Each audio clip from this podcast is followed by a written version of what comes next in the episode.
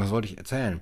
Äh, Achso, ich habe eigentlich schon alles erzählt, aber ich wollte eigentlich vom Selbstmord ausgehen, also äh, der philosophische Selbstmord, ähm, Don't Kill Yourself, den Camus in seinem berühmten Buch Der Mythos von Sisyphos in den Vordergrund stellt als das eigentliche philosophische Problem. Warum ist es überhaupt gut zu leben und viel, nicht viel mehr nicht? Ja, warum sollte man überhaupt leben? Und äh, wenn man schon lebt, ähm, warum sollte man sich dann nicht umbringen? Und in Der Mensch in der Revolte, ein Buch, das er 1951 geschrieben hat, L'Homme Revolté, schreibt äh, Camus das im Grunde genommen fort aus der Perspektive desjenigen, der jetzt den Zweiten Weltkrieg und die Resistance und die Occupation, also jetzt in anderer Reihenfolge, miterlebt hat und äh, immer noch äh, natürlich von der Absurdität des Daseins und eben des menschlichen Empfindens gegenüber der Sinnlosigkeit des menschlichen Daseins oder der Welt ähm, ich habe, wie habe ich den Satz angefangen, aber ihr wisst, was ich sagen will. Also der davon ausgeht, in einer Welt der Ungerechtigkeit zu leben, in einer Welt des Verbrechens zu leben, in einer Welt, die an einen die absurdesten und absolutesten Ansprüche aller Art stellt, theologischer Art, ja, metaphysischer Art, geschichtlicher Art, muss der Mensch zur Verneinung greifen. Er muss dem das große Nein entgegenschleudern. Das heißt, der Rebell, derjenige, der revoltiert, der Mensch in der Revolte, ist jemand, der Nein sagt und der sich weigert gegenüber den Ansprüchen, angemaßten Ansprüchen einer Ideologie, einer Religion, einer Politik. Das bedeutet aber auch, oder nein, diese, dieses Revoltieren, der revoltierende Akt. Ja, impfen ist ein patriotischer Akt, sich impfen lassen, wie äh, Spahn sagt und viele andere jetzt vor ihm. Irgend so ein Bayer auch. Ja, bis, bis vor kurzem war patriotisch zu sein noch äh, die absolute, äh, das absolute sich ins Ausschießen. Jetzt kriegt man dafür eine Bratwurst. Ähm, also es ist, es ist ja, es ist ja, man fühlt sich ja so, als wäre die AfD heimlich an die Macht gekommen und hätte so wie Agent Smith in Matrix die anderen so in diese Körper so reingefahren. Und auf einmal wird diese ganze Rhetorik ja, der Einschließung, der, der, der, der Kontrolle, der Grenzschließung und äh, des Autokratischen und auch des äh, eben Patriotischen kommt auf einmal durch die Münder von den anderen, von den Grünen. Ja, und, und so weiter. Und die AfD, also ich weiß nicht, was die macht, wie sich dazu verhält, aber äh, offensichtlich ja äh, einigermaßen oppositionell dazu. Das ist ja auch wieder diese riesige Umkehrung. Aber naja, das war gar nicht das Thema, ähm, sondern dass der revoltierende Mensch Nein sagt gegen die Ansprüche eines äh, invasiven Systems, einer Ideologie und gleichzeitig aus diesem Nein zur Ungerechtigkeit seine eigene Selbstgewissheit ziehen kann, dass er sich darüber definiert, so wie Descartes gesagt hat, cogito ergo sum, heißt es bei Camus, ich revoltiere, also bin ich. In der Revolution oder im Akt, nicht in der Revolution, im Akt des Revoltierens findet der Mensch zu sich selbst, findet der moderne Mensch zu seiner Identität, in der Weigerung, im Akt der Weigerung. Ja? Dieser Akt der Revolte ist sein Recht. Ähm, und es ist äh, der Punkt, an dem er die Geduld gegenüber der Ungerechtigkeit verliert. Und dann bewegt er sich, dann findet er zum Handeln. Das, das Handeln, das ihn auch ausmachen muss. Und dann ist diese Weigerung ein, auch wieder ein absoluter Akt, ein Alles oder Nichts. Ja? Ein absolutes Verneinen. Das macht es vielleicht für Außenstehende vielleicht sexy, ja? aber vielleicht auch übertrieben, pubertär oder so, ja, kannst du nicht auch ähm, das differenzieren, lass dich doch ein bisschen impfen oder geh doch ein bisschen mit, mit den Maßnahmen oder dies und das. Aber der Akt der Revolte ist in seinem definierenden Charakter ein absoluter Akt, ein alles oder nichts. Und das bedeutet aber für Camus auch das große Problem, dieser Akt kann auch in äh, Kriminalität ausarten.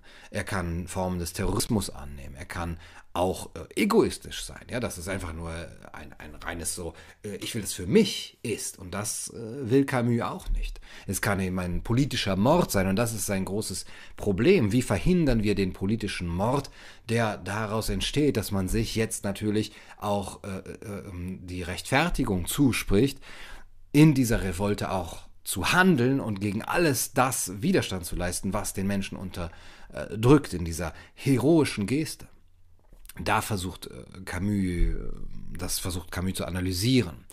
Wo ist die Grenze für die Revolte? Denn das große Problem der Revolte ist, dass sie in die Revolution übergeht.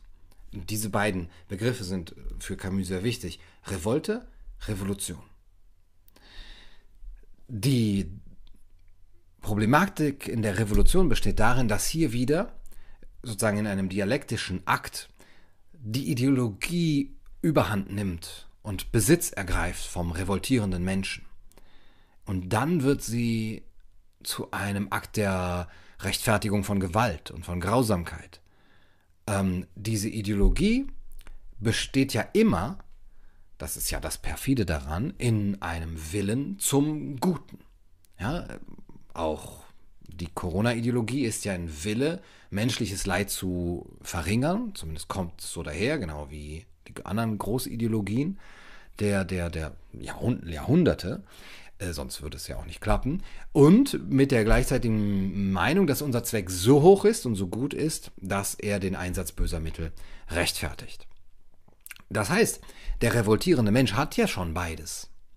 Er möchte dieses Ziel erreichen, er möchte menschliches Leid ver verringern und er möchte handeln. Aber wo ist die Grenze? Und beide Akte, der, der der Revolution und der der Revolte, entspringen eigentlich aus dem gleichen, ähm, aus der gleichen Motivation, nämlich dass ähm, die, ähm, äh, die Regeln sozusagen, die gelten oder der Status quo, dass der überworfen wird, dass der missachtet wird, dass gegen den Widerstand zu leisten ist, natürlich. Und ähm, dann daraus erwächst die Rebellion äh, aus dem Anspruch oder sagen wir aus dem Streben des Menschen, nach Verbesserung, nach Klärung, nach Klarheit und dem absoluten Widerspruch seines eigenen Anspruchs, des Ideals zur Wirklichkeit, zum Status quo oder überhaupt zur sinnlosen, absurden Natur der Welt. Also zur sinnlosen Natur der Welt. Ähm, und das ist das, was, was es dann für den Einzelnen absurd macht. Über den Begriff der, der Absurdität habe ich schon mal in einem anderen Video über Camus gesprochen und über den Mythos von Sisyphos könnt ihr bestimmt mal googeln oder ich versuche den mal hier drunter zu setzen. Und ähm, das widerspricht natürlich der eigenen behaupteten, äh, dem Willen, das menschliche Leid zu verringern, wenn man dann über Grenzen geht und an anderes Leid eben hinnimmt oder sogar eben das Leid produziert. Und hier muss der äh, revoltierende Mensch eben eine Grenze ziehen und nicht zur Revolution schreiten. Er will Gleichberechtigung, er will die Gleichberechtigung zwischen Herr und Sklave sozusagen, oder er will, dass sich dieses Verhältnis auflöst und äh, eben dann darf es nicht passieren, wie in dieser Hegelschen Dialektik von Herr und Knecht, dass ähm, sozusagen der, der Sklave zum Herrn wird, indem er eigentlich ja bestimmt, also indem dieses Verhältnis sich perpetuiert. Das Verhältnis von, äh, von, von Sklave und Knecht ist nur umgekehrt, ja, wie eben jetzt so viel ähm, umgekehrt wird.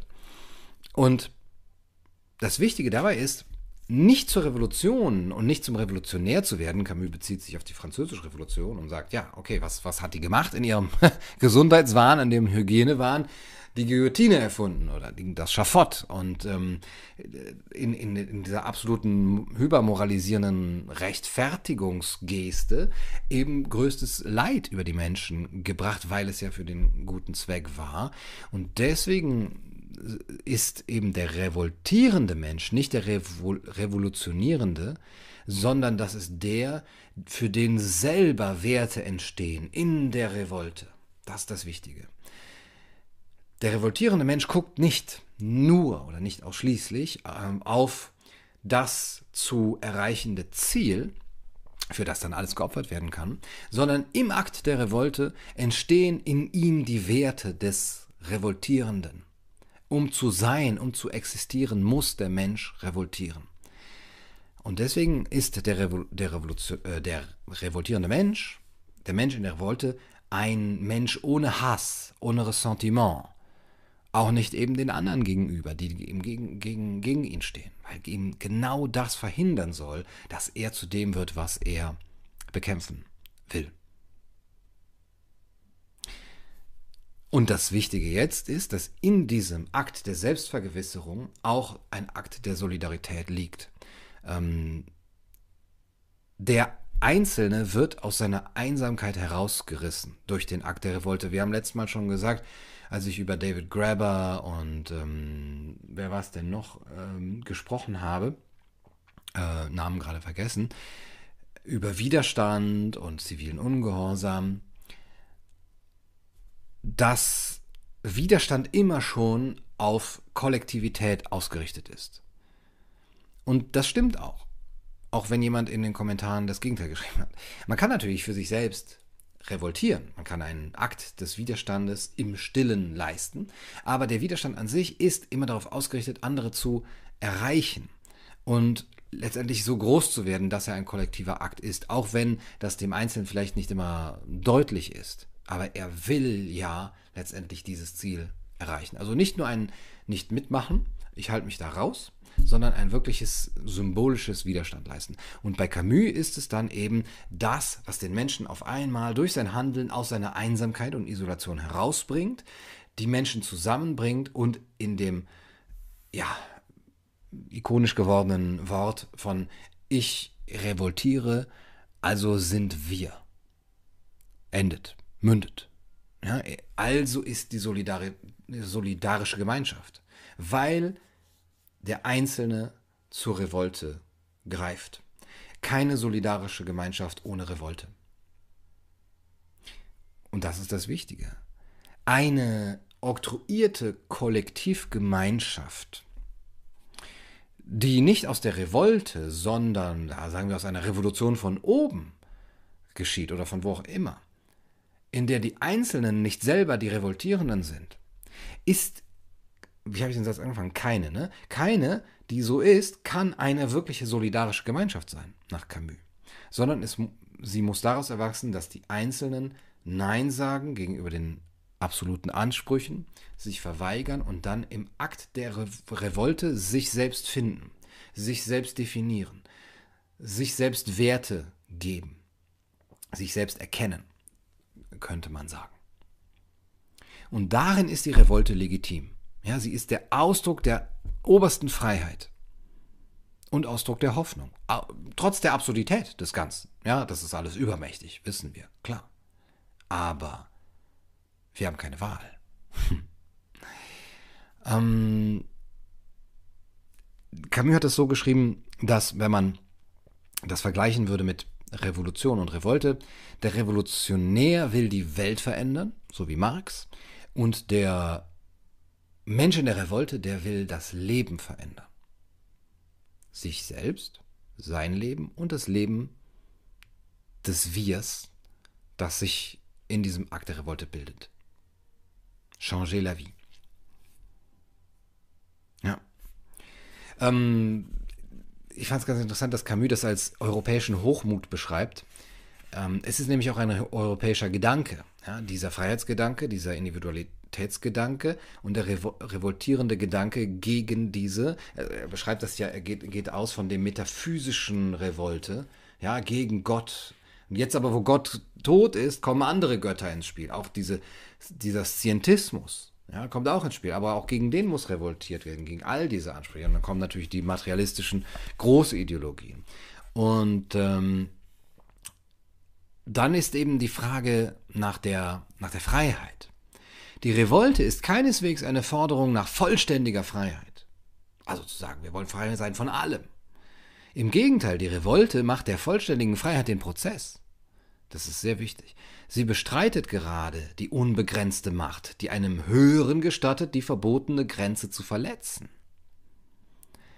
Die Revolte bestreitet die Macht des Mächtigen und seine Freiheit, sich alles rauszunehmen, was er will, weil er es kann. Ja, weil er alle Propagandamittel hat, weil er den, das, den Arm des Gesetzes hinter sich hat. Dessen Freiheit ist im Akt der Revolte zu begrenzen. Sie bestreitet, die Revolte bestreitet die vollständige Freiheit des Mächtigen. Sie bestreitet gerade die unbegrenzte Macht, die einem Höheren gestattet, die verbotene Grenze zu verletzen, also weit entfernt eine allgemeine Unabhängigkeit zu fordern, will die Revolte die Anerkennung der Tatsache, dass die Freiheit überall da eine Grenze habe, wo sich ein menschliches Wesen befindet. Denn die Grenze ist eben die Macht der Revolte dieses Wesens. Ja? Äh, hier liegt der tiefe Grund der Unnachgiebigkeit der Revolte. Warum sind wir so unnachgiebig? Warum wollen wir da nicht mitmachen? Warum wollen wir von Anfang an nicht mitmachen? Obwohl man nur sagt, es ist doch nur ein Stück Stoff, es ist doch nur ein bisschen Abstand, es ist doch nur dein äh, Kind zu etwas bringen, was es nicht will, es ist doch nur ein Pieks. Warum wollten wir das von Anfang an nicht? weil in dieser Unnachgiebigkeit der Revolte die absolute Anerkennung der Grenze sich manifestiert, nämlich das Wesen des anderen Menschen, über das die vollkommene Freiheit des Mächtigen nicht gehen darf. Über diese Grenze darf sie nicht gehen, diese vollständige, äh, angemaßte Freiheit. Je mehr die Revolte das Bewusstsein hat, eine gerechte Grenze zu fordern, da wo der andere Mensch nämlich unterdrückt werden soll, umso unbeugsamer ist sie.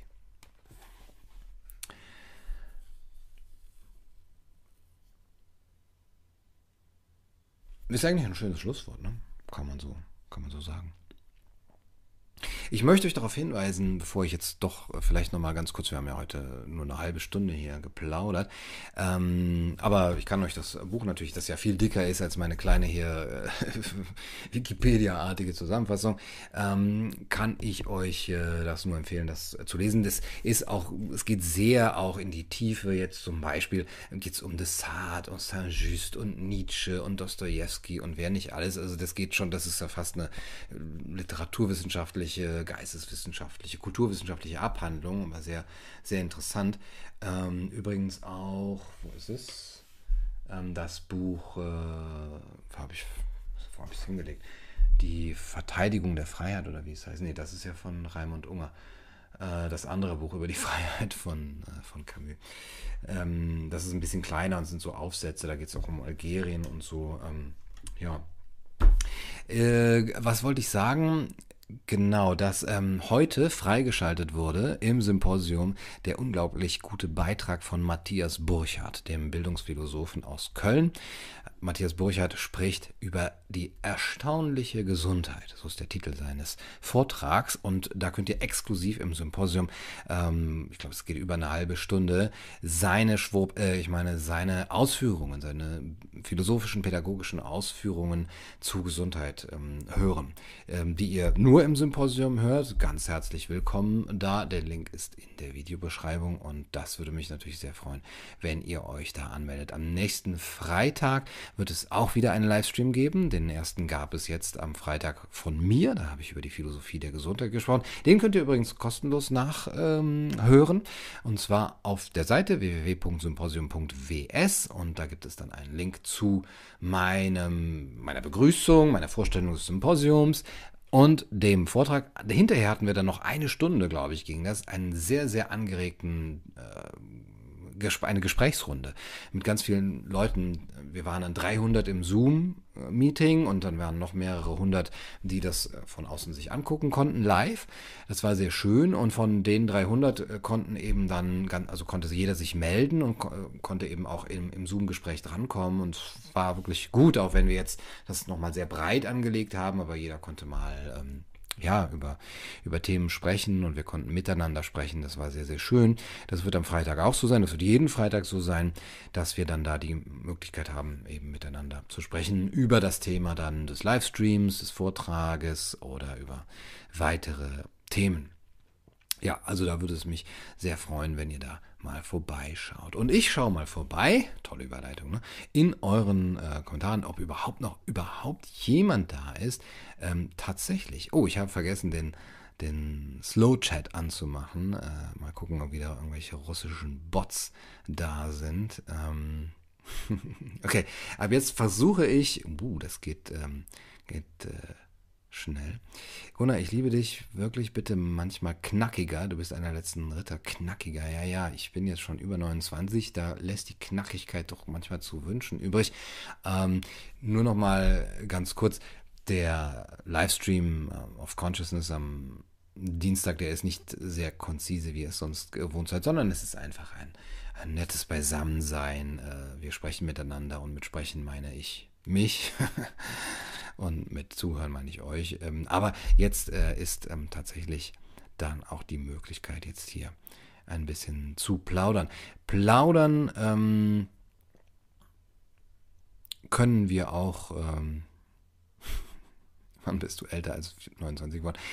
Nein, das ist noch, ich glaube, nächstes Jahr ist das irgendwann. Genau. Ach ja, genau. Plaudern können wir auch in der ähm, neuen Kaiser TV Radiosendung. Und zwar heißt die Schwurbel FM beim pseudo-intellektuellen Rundfunk. Und da müssen wir noch ein schönes Datum finden. Ich stelle mir vor Sonntagabend. Ja? Wenn ihr eh nichts vorhabt, weil Tatort kann man ja nicht mehr gucken, außer den WDR-Tatort, ja, über Alkoholismus in der Klapse. Ähm, diese Stunde nehmen wir uns einfach und machen eine Radiosendung. Ich spiele ein bisschen Musik ein, ihr könnt euch was wünschen, ihr könnt anrufen und eure Cousine grüßen und wir machen vielleicht ein bisschen Werbung, ein paar Beiträge. Ich erzähle dann so ein bisschen was über die einzelnen Lieder, ja, was ich mir kurz vorher bei Wikipedia angelesen habe. Und jetzt hören wir als nächstes das Lied Hotel California von den Eagles. Glenn Fry hat es 1969 geschrieben nach einem Aufenthalt in einem Hotel in Oberösterreich. Also so ein Quatsch, was die halt dann immer erzählen. Ähm, und ähm, da kann ich euch natürlich nicht verheimlichen, was mein Lieblingsradiosender ist. Ihr seht, äh, wir kommen schon ins Schwurbel, äh, ins Plaudern. Mein Lieblingsradiosender in Deutschland ist natürlich Berlin 91,4 oder 92,4, 98,4, ich glaube 91,4 mit Simone Panteleit und äh, Rick Delisle. Ich glaube, die sind auch da 24 Stunden, die beiden. Äh, ich höre nie jemand anderen da auf diesem Sender. Aber immer, wenn ich das anmache, und wenn ich immer meine, meine ich auch immer, weil ich habe mir das jetzt sogar als App runtergeladen, falls ich mal nicht in Berlin bin, höre ich das, ist es ein gutes Lied. Ja, wie machen die das? So viele gute Lieder gibt es ja jetzt auch nicht.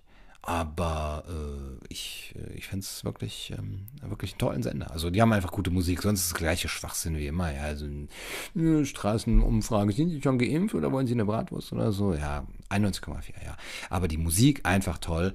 Und ähm, ja, schreibt gerne eure Radio-Tipps hier rein. Aber vergesst nicht, am Samst Sonntag ähm, das ist der Tag nach Sonnabend, um, um 20 Uhr einzuschalten, wenn es wieder heißt Schwurbel FM auf dem pseudo-intellektuellen Rundfunk hier bei Kaiser TV. Schön, dass ihr da seid. Und äh, dann stelle ich mir vor, dass da hinten so ein kleines On-Air-Licht äh, ist, äh, das die ganze Zeit so flackert. Und ähm, dann habe ich so dicke Kopfhörer auf und irgendwo hängt dann so dieses Mikro, keine Ahnung. Ähm, und dann kriege ich irgendwas rein von der Redaktion und so, ah, wir haben gerade hier eine Staumeldung oder so oder einen Geisterfahrer. Äh, was? Einer? Ja, 80 Millionen nämlich in Deutschland oder wie ich mal gesagt habe, 80 Milliarden, habe ich mir schön versprochen, dass in Deutschland 80 Milliarden Leute wohnen würden. Ähm, mach doch mal Werbung für das Musikstück Free Whistleblower. Habe ich gemacht, jetzt hiermit. Äh, Finde ich richtig gut, gerade zum ersten Mal gehört. Ähm, hört sich aber gut an. Ja, Radio Salzburg täglich ab 22 Uhr. Schön, dass ihr da seid und ich wünsche euch noch einen schönen Abend. Jetzt könnt ihr schön mit dem Lied. Ähm, äh, eben eben habe ich eins gehört von Stevie Wonder, das war echt cool, das habe ich noch nie gehört. Das hieß Higher Ground, glaube ich. Das würde ich jetzt euch zum Beispiel einspielen, ja, wenn ich hier die Rechte hätte. Ähm, hört euch das mal an, das ist echt gut. Also Stevie Wonder ist echt unterschätzt. Lebt er eigentlich noch? Weiß gar nicht. Ja, ähm, ich gucke die ganze Zeit auf den äh, Chat hier, ob ihr irgendwelche Fragen. Ach so, ja. Gunnar, hattest du mal über Not Even Trying the Corruption of Real Science gesprochen? Was hältst du davon? Ich wollte es vor dem äh, Studium anfangen. Ja, äh, Jonas habe ich und es ist sehr gut. Ähm, dass, ähm, es ist ein Behauptungsbuch. Also da wird jetzt nicht viel ähm, belegt und es geht nicht in die Tiefe. Das ist so ein kleines Büchlein. Aber ähm, das ist von Oh, schreib's doch rein, von wem es ist. Ähm, es liegt hier auch irgendwo. Uh, Not Even Trying, The Corruption of uh, Real Science hat mir der gute Sucharit Bhakti empfohlen und habe mir direkt natürlich uh, zugelegt. Ähm, die These ist klar, es ist alles nur noch Pseudoscience. Und er geht das sehr schön, entwickelt er den Gedanken, argumentiert, begründet. Ähm, wenn ich sage, es ist Behauptung, ist natürlich, man müsste jetzt natürlich nochmal einzelne Belege ja, aus der Geschichte, also wo, wo gab es da diesen, diesen Schnitt auch so. Aber es, es ist erstmal als, als, als Argumentation sehr, sehr schlüssig und sehr, sehr nachvollziehbar, ist aber eben ein sehr kleines, kleines Büchlein. Ja, Bruce Charlton, danke, ja, danke, danke. Ich war noch irgendwie bei ähm, Bruce äh, Lee und Charlton Heston, genau. Hm. ja. Grüße vom Bodensee. Den Bass im Hintergrund, ja, den habe ich schon längst nicht mehr äh, benutzt. Aber ich habe jetzt eine Gitarre und äh, die werde ich jetzt bald ähm, auch mal stimmen. Und dann habe ich mir ähm, einen tollen äh, Gitarrenlehrer zugelegt, ähm, den ich zwar noch nie gesehen habe, aber also gesehen habe ich ihn schon. Und zwar ist das der gute Achim aus dem äh, ähm, von dem Kanal äh, JEB 2410 heißt er, glaube ich. Bitte angucken. Er ist der einzige Lehrer, nee, das darf man nicht sagen, aber er ist wirklich ein Lehrer, der Stellung bezieht und das wirklich empathisch, nachvollziehbar auf dem Boden geblieben, wie es sich für Kölner gehört. Er ist nämlich auch Kölner und ähm, er ist Musiklehrer. Und ähm, ja, er, er macht da auch nicht mit. Ja? Ähm, das heißt, ihm könnt ihr bestimmt auch helfen, indem ihr vielleicht Musikunterricht bei ihm nehmt oder seine Videos guckt oder was weiß ich. Ähm, genau, und der möchte, der äh, nicht der möchte, ich möchte, dass er mir das Lied Vincent beibringt von Don McLean. Starry, Starry Night. Kann doch nicht so schwer sein. Ja. Naja, äh, da war eine Frage, vermisst du deinen alten Job, Angestellt oder Beamter?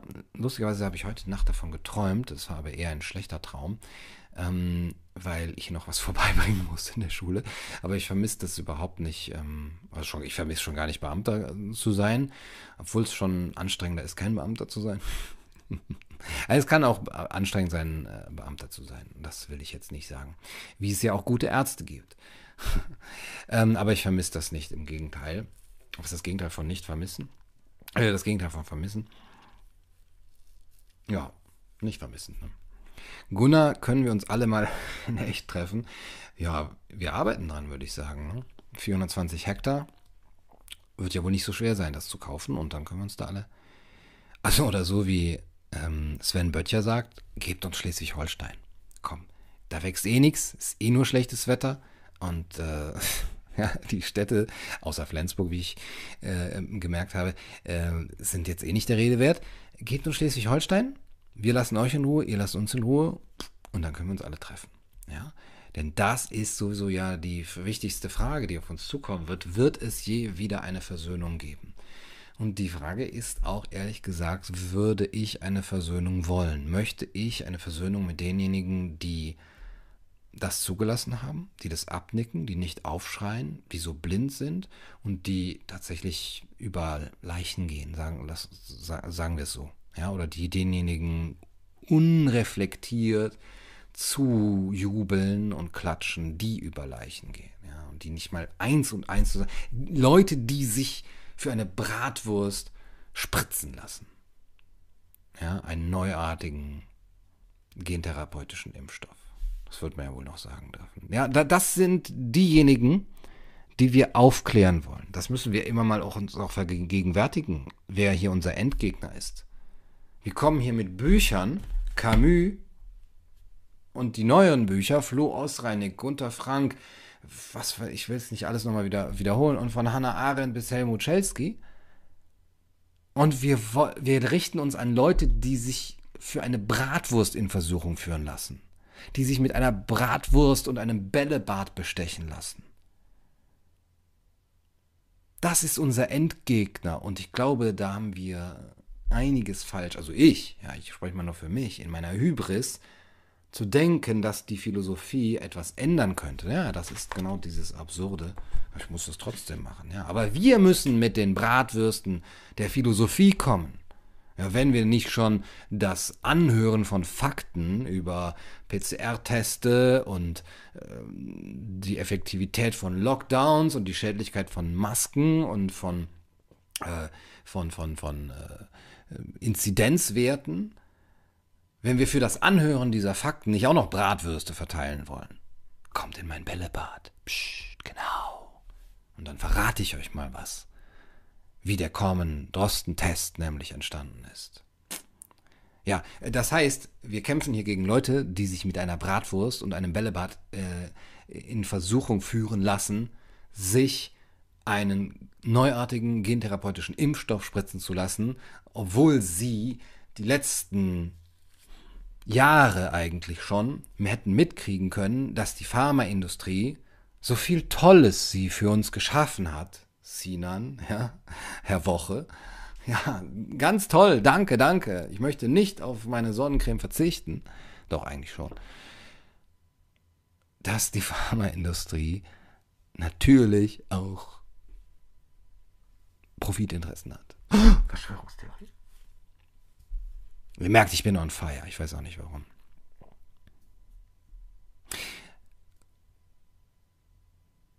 Ich bin abgeschwiffen, ne?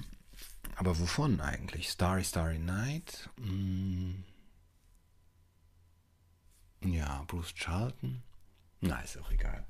Ähm, Habe ich euch schon dieses tolle Buch hier empfohlen? Das äh, kann ich euch nur empfehlen. Ein toller Tipp von einem tollen Follower, kann man noch Follower sagen, einem, einem, einem Zuschauer.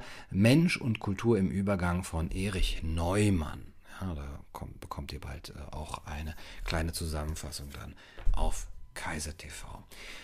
Ähm, morgen kommt ein tolles Interview mit Robert Pfaller. Das geht um sein, da geht es um sein neues Buch, da geht es vor allem um Ästhetik, sehr, sehr zu empfehlen. Und am Freitag, wie gesagt, das große Zusammenkommen beim Livestream um 19 Uhr im Symposium. Link in der Beschreibung. Ja, soll ich mal auf PayPal rüber gucken und äh, gucken, ob überhaupt jemand das angenommen hat oder ob mein PayPal-Konto schon gesperrt ist. Ähm, Link findet ihr auch in der Beschreibung. Also es gibt ein, ein iPad zu. Ich komme mir vor wie auf der Kaffeefahrt, wenn ich sowas mache. Aber heißt es Kaffeefahrt? Butter, Butterfahrt? Räumerdeckenfahrt? Heizdeckenfahrt? Naja. Ähm, also, für heute Nacht würde ich vorschlagen, begebt euch nicht auf das Niveau der Bratwurst-Ideologen, sondern denkt daran, die Spaltung ist real, aber Hoffnung ist in Sicht, nämlich die Absurdität des Daseins. Hoffnung ist in Sicht, 420 Hektar brauchen wir und dann äh, kriegen wir das schon hin. Und ähm, solange wir das noch nicht haben und uns da noch nicht treffen können, versucht doch einfach, na, es ist nicht einfach, also das ist mein Denken, was ich mir in den letzten Wochen ein bisschen angeeignet habe. Es ist niemand zu retten, der nicht gerettet werden kann. Ähm, Menschen, die nicht von Fakten äh, zu überzeugen sind, die sind nicht von Fakten zu überzeugen. Und es ist vielleicht auch nicht unbedingt nötig. Wer jetzt es noch nicht begriffen hat, der wird es nicht. Und es ist auch in gewisser Weise okay. So schlimm das ist, vor allem wenn es die eigene Familie betrifft und vor allem wenn man dadurch in die eigene Isolation kommt. Aber das Wichtige ist, dass wir aus dieser Isolation rauskommen.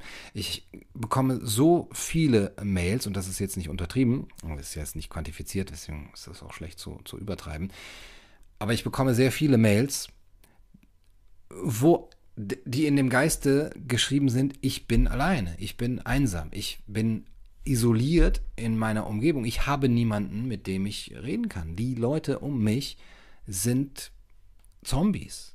Ja, also die Leute schreiben das nicht so deutlich oder manchmal schon, aber ich fühle mich alleine, wo, wo kann ich Anschluss finden?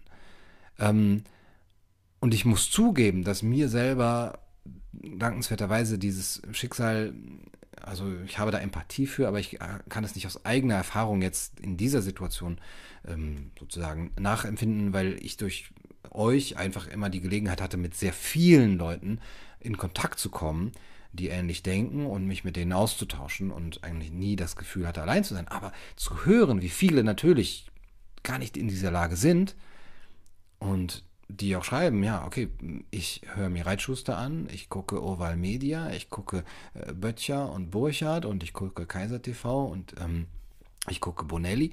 Und wen ich jetzt noch vergessen habe, und das ist das Einzige, was ich habe hier in meinem kleinen Dorf oder in meiner Stadt und äh, ich gehe raus oder meine Familie will mich nicht mehr sehen, weil ich noch denken kann oder weil ich auf meine körperliche Unversehrtheit poche und was weiß ich. Äh, was wollte ich eigentlich sagen? Dass wir diese Isolation dringend durchbrechen müssen. Ich habe schon oft zitiert, Hannah Arendt, Elemente und Ursprünge totaler Herrschaft. Das ist der Grund, auf dem die Saat des Totalitarismus dann aufgeht. Die Or äh, Orientierungslosigkeit, die Ohnmacht, die Einsamkeit der Menschen im modernen Leben. Und je ohnmächtiger und einsamer sie sind, desto eher findet eben eine Ideologie, die dagegen ein Remedium verspricht, äh, einen fruchtbaren Boden. Und das müssen wir verhindern. Und dafür müssen wir niemanden mitnehmen, der nicht will. Aber wir können uns finden. Wir können uns vernetzen. Diese Vernetzungsmöglichkeiten gibt es auf meinem Kanal, die gibt es auf vielen anderen Kanälen, die gibt es online, die gibt es digital, die gibt es beim Symposium, die gibt es auch jetzt auf Telegram-Kanälen. Und sie gibt es eben hoffentlich auch bald, ähm, und teilweise gibt es es ja schon, aber bald auch hoffentlich in meinem Refugium oder in dem Refugium des gute Menschen und ich, gute Menschen und ich, ähm, aufbauen. Und ähm, daraus kann echt etwas entstehen, wo wir einfach andere nicht, wo wir sie immer zu einladen können. Aber wo nicht dieser doch auch kaputtmachende Wille, der, der Wille ist vielleicht nicht kaputt machen, auf Versöhnung immer wieder dazwischen kommt, für sich selber das bessere Leben zu finden und für seine Liebsten, das man eigentlich schon haben könnte, weil man immer noch am anderen klebt, der aber partout nicht will, weil er Augen, Ohren und Mund zuhält. Und wenn wir das ablegen und wenn wir das sagen, es muss niemand gerettet werden und es ist auch nicht meine Pflicht, diejenigen zu retten, die, das, die nicht gerettet werden wollen, dann kann ich schon anfangen. Und dann muss ich auch ohne Ressentiment, dann kann ich ohne Ressentiment leben. Das ist eure Entscheidung. Meine Entscheidung ist eine andere. Lasst mich nur in Ruhe. Und dass man uns in Ruhe lässt, dafür brauchen wir einander. Ich revoltiere, also sind wir. Gute Nacht und viel Glück.